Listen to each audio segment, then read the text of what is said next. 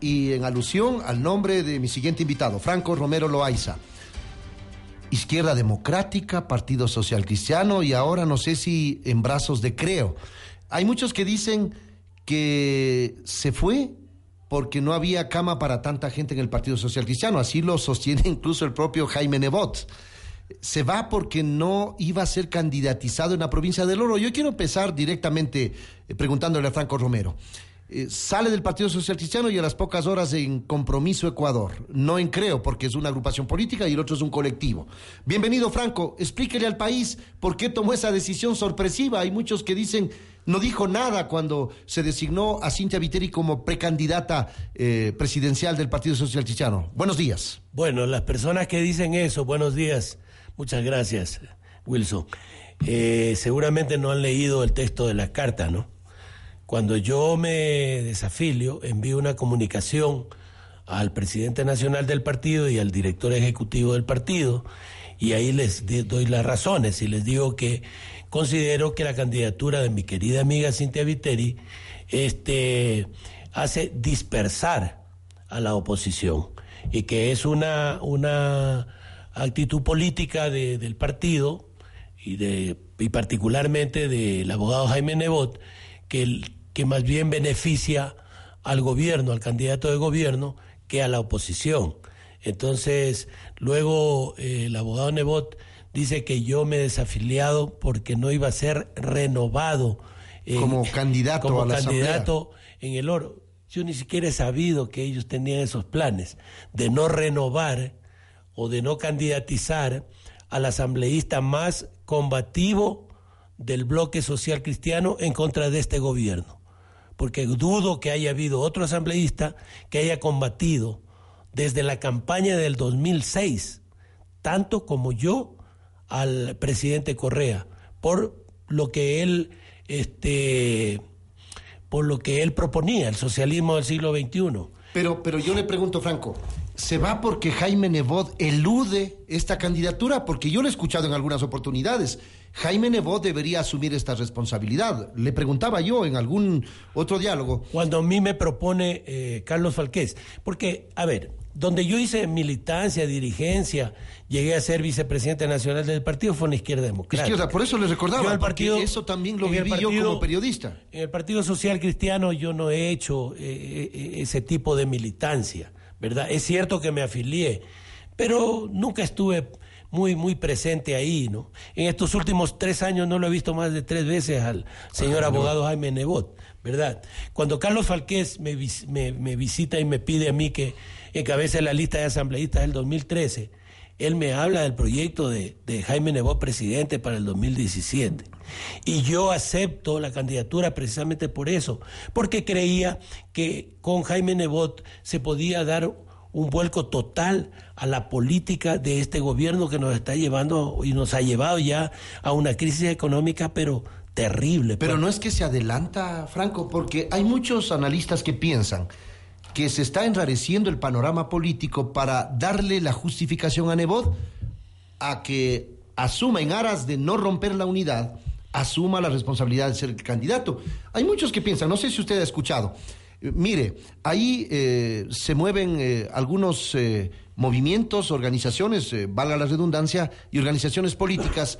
Y finalmente, esta suspensión por parte de Paul Carrasco de la unidad y algunos otros pronunciamientos van a servir como base para que Jaime Nebot diga, señores, yo no quiero romper este proceso, y acepto esta responsabilidad. Capaz que se va eh, y da un paso al costado de gana, como diría el común de los mortales.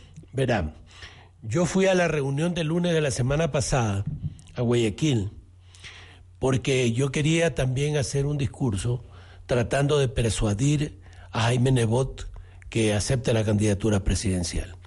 Pero pidió la palabra antes que yo el eh, director ejecutivo, el ingeniero Alfredo Serrano. Alfredo Serrano Valladares, que fue diputado también. Y cuando Alfredo Serrano recién empezaba a esbozar su discurso, a fundamentar su discurso, a fundamentar el, pedido que le iba a hacer a Jaime para que Jaime eh, acepte la candidatura por la unidad, entonces fue interrumpido por Jaime Nebot.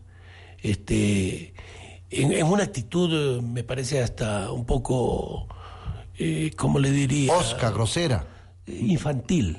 Infantil. Infantil. No, no, no. Yo ya te he dicho, yo ya he manifestado desde hace 18 meses que yo no voy a ser candidato, yo soy un hombre de palabra y no voy a ser candidato. Por eso yo te puedo decir, yo le puedo decir Wilson aquí que esa es categóricamente una decisión tomada categóricamente al pueblo ecuatoriano que Jaime no será candidato. No será candidato.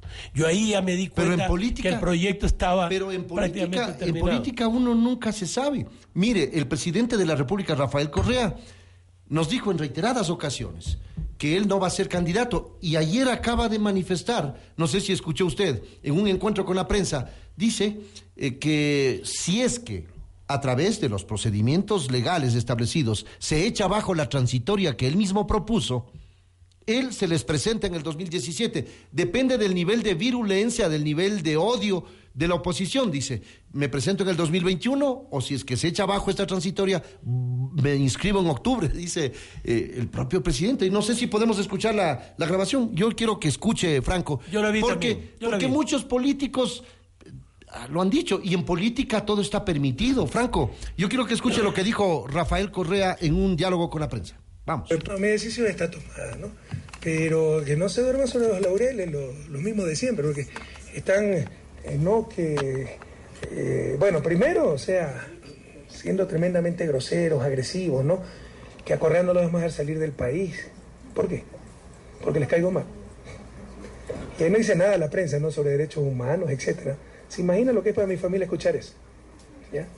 Una esposa extranjera, un hijo. Pero ahí uno no tiene derecho, ¿no? No sí puede recibir esas amenazas y eso. Entonces están bien alzaditos. Entonces, que ni me busquen mucho, me les presento en el 2021.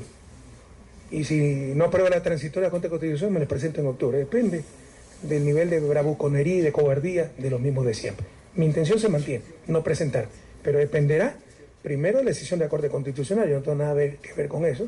Mientras más fraccionada la oposición, obviamente, pues nos hacen un favor y demuestra el juego de ambiciones personales, porque ¿qué tienen para proponerle al país? Ahí está. ¿Puede cambiar de opinión Jaime Nebot, eh, Franco? Lo que pasa es que el presidente Correa es un gran actor. Yo pienso que yo siempre creí que el mejor actor ecuatoriano que habíamos tenido en todos los tiempos era Ernesto Albán. Yo fui un gran admirador de Ernesto Albán, pero pero Correa lo supera. Pero pues. pero actor político, pues actor político porque ganar 10 elecciones consecutivas, dígame quién, ni siquiera Velasco Ibarra. Oiga, yo ya le dije una vez a usted, le propuse, que solamente necesitaría sonorama para ganar la presidencia de la República yo. No digamos al presidente de la Correa, dos aviones, cinco canales de televisión, no sé cuántas radioemisoras, de 300 mil millones de dólares en 10 años. Yo con eso también gano. Cualquiera gana elecciones. y además él es un gran actor teatral. Franco, y lo que le pregunto yo a usted es va buscando una candidatura a Compromiso Ecuador? ¿Va a ser candidato asambleísta por la provincia del Oro? ¿Eso es lo que le ofrecieron? No, yo tengo un, yo tengo un proyecto a mediano plazo, que es eh, ser candidato a la alcaldía del Cantón Machala. Porque considero que si bien es cierto... Es lo único que le falta, porque ha sido todo. Ha sido usted diputado, fue vicepresidente del, del Congreso, con el apoyo de la izquierda democrática, militó ahí algunos años. Y ahora, yo decía, cuando escuché la noticia antes de la explicación, regresa a la izquierda democrática, porque la izquierda democrática está reactivándose, recogiendo firmas y haciendo el procedimiento. Bueno, espero que les vaya muy bien y que logren Fue perfecto, calificar. Pero vea, le decía, ¿no? Si bien es cierto que en los últimos años ha mejorado Machala, sobre todo en su imagen, su limpieza, eh, se han construido nuevas eh, avenidas pero a Machala le falta algo muy importante para ser una verdadera ciudad. Es agua potable y alcantarillado de aguas servidas. Y además evitar las inundaciones. Machala con un aguacero se inunda inclusive el área regenerada. Entonces, esa es una, un viejo, una vieja aspiración mía yo quiero servir a, a, Machala, a mi ciudad, yo quiero, yo quiero Pero entonces se va por una candidatura sí me, gustaría, pero eso es a mediano plazo. En política, primero... Se podría hablar de oportunismo entonces, Franco, y le soy sincero, porque muchos políticos van a decir, Franco Romero se va eh, aprovechando esta oportunidad. porque a lo mejor no tenía espacio en el Partido Social Cristiano de ser eh, candidato a alcalde en el 2019, porque estamos hablando eh, de este periodo de los GATS que dura hasta el 2019. Yo soy empresario y yo he sido empresario desde que tenía siete años. Yo empecé a trabajar muy temprano porque la situación económica de mi familia siempre fue limitada. Y entonces este, soy hombre que sabe tomar decisiones y sabe cuándo es la oportunidad de tomar esas decisiones. Yo creo que mi decisión ha sido muy oportuna. Oportuna. Bueno, es, no oportunista. Eh, por eso le digo, se puede confundir con oportunismo, pues Franco. Ahora, muy eh, oportuna. Eh, compromiso Ecuador, no creo. Compromiso Ecuador es un colectivo que agrupa y se puede también colegir lo que ha dicho el propio gobierno una fanesca, porque allí están izquierda, derecha, centro, hay varios integrantes y militantes de agrupaciones políticas en el pasado eh, y también activistas del presente. Sí, en verdad, yo eso dije precisamente ayer en mi pequeña y breve intervención que hice en Cuenca, agradeciendo la invitación, que juntos en la diversidad vamos a conseguir derrotar a este gobierno y tratar de imponer un proyecto totalmente diferente en donde eh, se tira al tacho de la basura en forma figurada la ley de comunicación y las eh, 13 reformas tributarias que ha hecho este gobierno. Pero primero hay que ganar la elección, pues. pero para eso estamos, pues. ¿Usted cree, usted, cree, ¿Usted cree que Guillermo Lazo va a ser el próximo presidente de la República? ¿Está convencido de eso? Después de lo que vi ayer y después del discurso que le escuché a Guillermo ayer, yo no lo había escuchado a él nunca en un discurso Pero si usted en el discurso inicial dice que quisiera que hayan 16 millones de Guillermos Lazos. Claro, pues gente que se supere, que, que trabaje. Ah, se refería a eso. Que, a fuerza de, trabajo, de su trabajo, se supere. Eso es lo que queremos. No queremos 16 millones de pobres. Usted no ha oído todo mi discurso. Yo también dije lo siguiente, a ver. que cuando fui a la China en 1993, invitado por el Partido Comunista Chino, viajábamos en una furgoneta entre una ciudad y otra y vi en la orilla de un río una palabra ahí escrita naturalmente en caracteres chinos que yo no sabía qué significaba y le pregunté a Liu, nuestro intérprete, Liu, discúlpame, ¿qué, qué dice ahí? Me dijo, enriquecimiento. Yo le dije, ¿cómo puede ser posible que en un país con, gobernado por el Partido Comunista, comunista, Chino hable de enriquecimiento? Me dice, ese es nuestro lema.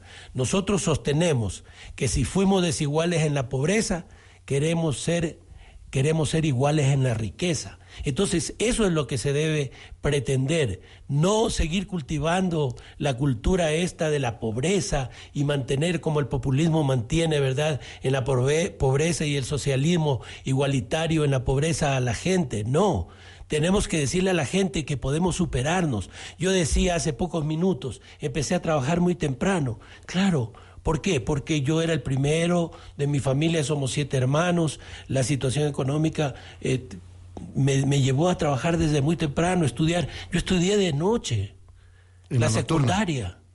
La secundaria estudié de noche y trabajaba de día. Entonces, eh, mucha gente va a decir, ah, no, este viene de, de, es pelucón. Es pelucón, no es así. Yo, yo me he esforzado. Pero bueno, usted es empresario bananero ahora. Claro, pero me ha costado, pues he trabajado. No, no, no, yo no digo que lo ha hecho. Más de 50 años. Pues. Cuando yo ingresé a la prefectura del Oro el 88, mi patrimonio era, por decirlo menos, cinco veces mayor al que tengo yo ahora. Yo siempre me he desprendido de, de mi patrimonio para poder financiar mis campañas electorales. Nunca le he pedido a nadie, por eso tengo absoluta libertad yo para hablar y para desenvolverme dentro de la Asamblea Nacional, antes dentro del Congreso, porque yo no me debo a ningún grupo económico, no le debo nada a nadie. En el 2019 será candidato a la alcaldía de Machala. Con mis propios recursos, con la ayuda ¿O va a formar un movimiento? Vamos a ver, puede ser un movimiento local, regional. ¿no? Los movimientos locales sí ganan elecciones locales. Bueno, gracias Franco Romero.